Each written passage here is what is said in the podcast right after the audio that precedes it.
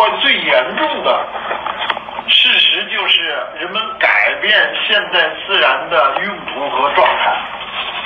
它这个是对生物多样性破坏的一个最严重的、大尺度的改变了自然状态。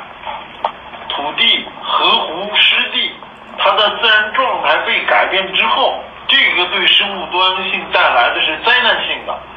在整个鄱阳湖呃地区所存在的物种，现在没有搞清楚，但是是一个非常巨大的数字。从动物、植物、微生物各个生态系统各个环节去考量，包括它这个泻湖啊，包括它的荣枯的变迁呀，这整个都是生物多样性。它不允许它枯，不允许它变，这就已经是对生物多样性的一个生态系统造成的一的打击和破坏。这个生态系统，什么叫生物多样性？第三个就是生态系统，生态系统就包括自然的荣枯过程。所以我们整个的，它这个宏观的大思想的这个破坏是非常严重的，这是第一步。第二步是它这个破坏只是第一步，它破坏之后进行的航运，我们都知道，航运是对水生生命最大的破坏之一。呃，核污染是不相上下的，它带来的噪音、浊度、呃碰撞、角等等一系列的破坏都是致命的。在我们今天要搞大保护、不搞大开发的大的宏观政策之下，我们还搞这种，是实在是从根本上是错误的。以这个为海洋老师这个大的思想为指导，但是。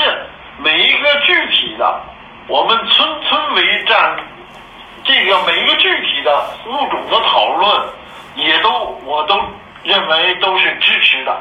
就他们所讲的这些似是而非的荒唐的逻辑，江豚到底走不走？到底什么时候走？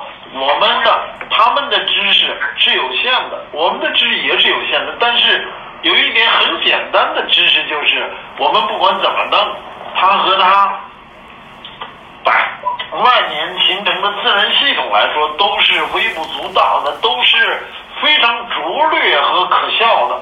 我们建的任何一种所谓的生态工程和自然，我们对自然的了解还太少了，我们还是太差了。我们人类做的很多工程啊，它最终都是演变成了对自然的一种破坏工程。这一次我们。到现在，到了生态文明时代，我们不要再自以为是的用工业文明的观点去做这种恶劣的破坏了。这个，呃，关于这个呢，我大概是这么个意见。各个具体的物种的，我再补充，那我再补充一点，我再补充一点啊，就是延展性的破坏。呃，我们去年的好。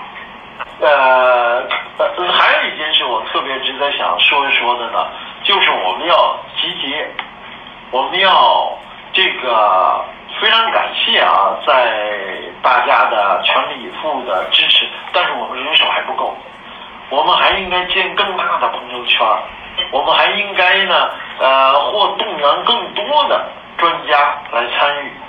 那么为了这个目的呢，我们。